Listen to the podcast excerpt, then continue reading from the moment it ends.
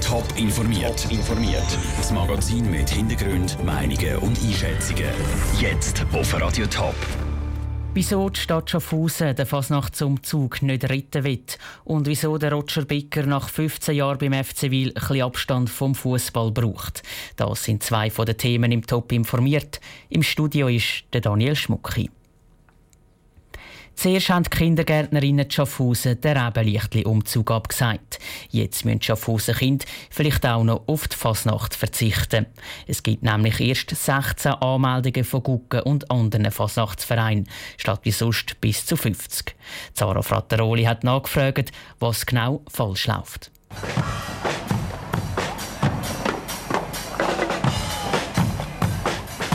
Acht Gucken, zwei Hexengruppen und sechs Wege. Das ist die magere Bilanz der Anmeldungen für die Schaffhauser Fasnacht im Februar.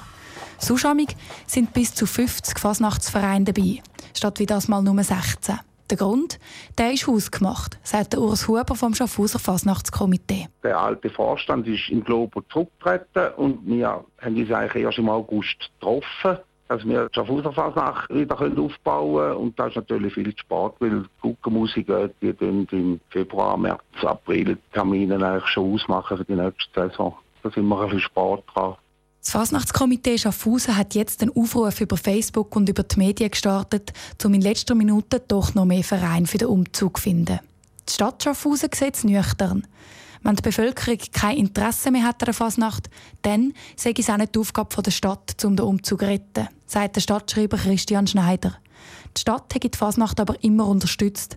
Einerseits mit Zuschüssen. Andererseits auch mit Übernahme von Kosten, von Entsorgungskosten, Reinigungskosten. Also die Fasnacht ist von der Stadt unterstützt worden und wird auch weiterhin von der Stadt geschätzt und unterstützt. Aber eben, es ist nicht eine eigene Veranstaltung, die quasi ins öffentliche Aufgabenportfolio der Stadt gehört. Mit der Absage vom Rebelichtli-Umzug hat das Problem bei der Fasnacht aber nichts zu tun, sagt Christian Schneider.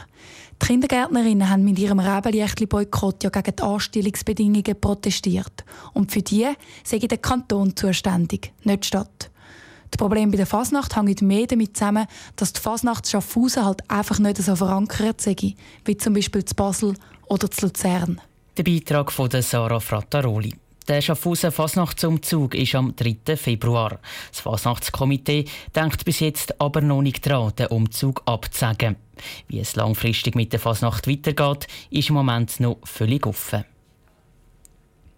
Nach fast 15 Jahren ist genug. Der Roger Bicker gibt sein Amt als Präsident beim Fußballclub Wil ab.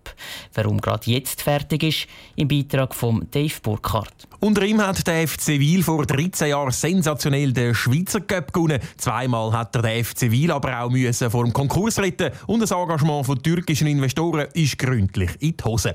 Die Zeit von Roger Bicker beim FC Wil ist intensiv und voller Höhe und Tiefe Jetzt ist aber Zeit für einen Schlussstrich, auch wenn der Entscheid alles andere als einfach war. Aber ich habe einfach einen Rückblick machen und habe mich Anfang Oktober entschieden, dass ich meine Tätigkeiten im Fußball vorübergehend wirklich beendet tue, weil äh, ich auf der einen Seite meine Firmen weiterentwickeln. Wir sind international mittlerweile unterwegs und ich möchte auch viel mehr Zeit jetzt für Familie investieren und dass auch ich wieder mal für mich irgendeinen Freiraum schaffen kann. Nationale Bekanntheit hat Roger Bicker mit dem Engagement von türkischen Investoren bekommen. Vor zweieinhalb Jahren ist die Gruppe bei Weil eingestiegen, hat mit Geld um sich gerührt und wie wild Spieler und Trainer verpflichtet. Anfang von dem Jahr sind sie dann aber über Nacht plötzlich wieder verschwunden.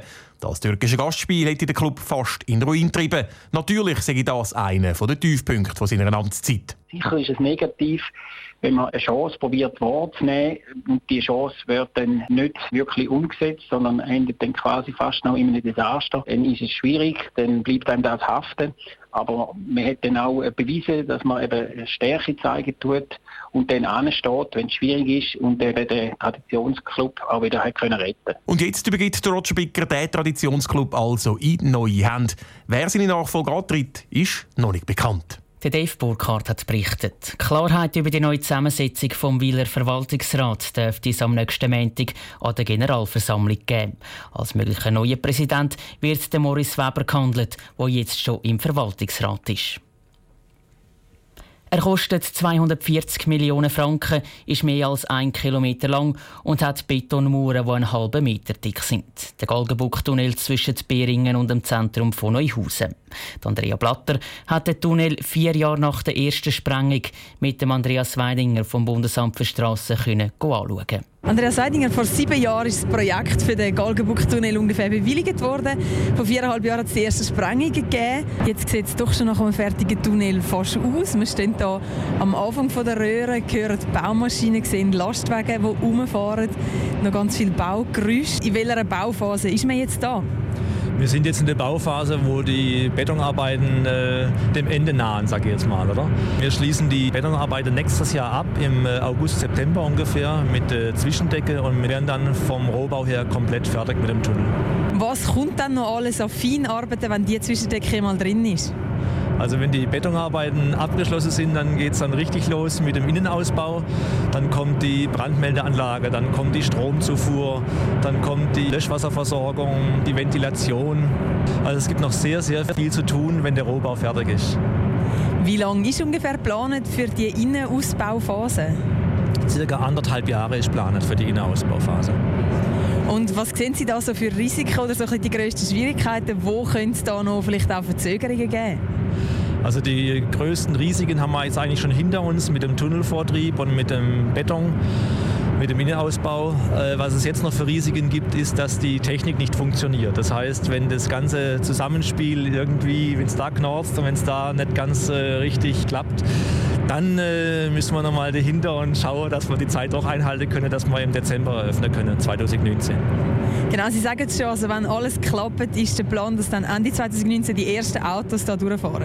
Das ist richtig, ja. Das ist unser großes Ziel. Wir sind jetzt, äh, wie Sie schon gesagt haben, seit 2011 im Bau. Wir haben im Oktober 2011 angefangen mit dem Spatenstich. Äh, dann 13 war dann die erste Sprengung. Und wir sind eigentlich von Beginn an sehr, sehr gut auf Kurs, sowohl terminlich als auch finanziell. Und wir werden alles dran setzen, dass wir bis zum Ende auch unsere Vorgabe einhalten können. Der Andreas Weidinger im Gespräch mit der Andrea Blatter. Mehr Informationen und auch Bilder zum Galgenbuck-Tunnel gibt es auf toponline.ch. Top informiert, auch als Podcast. Mehr Informationen gibt es auf toponline.ch.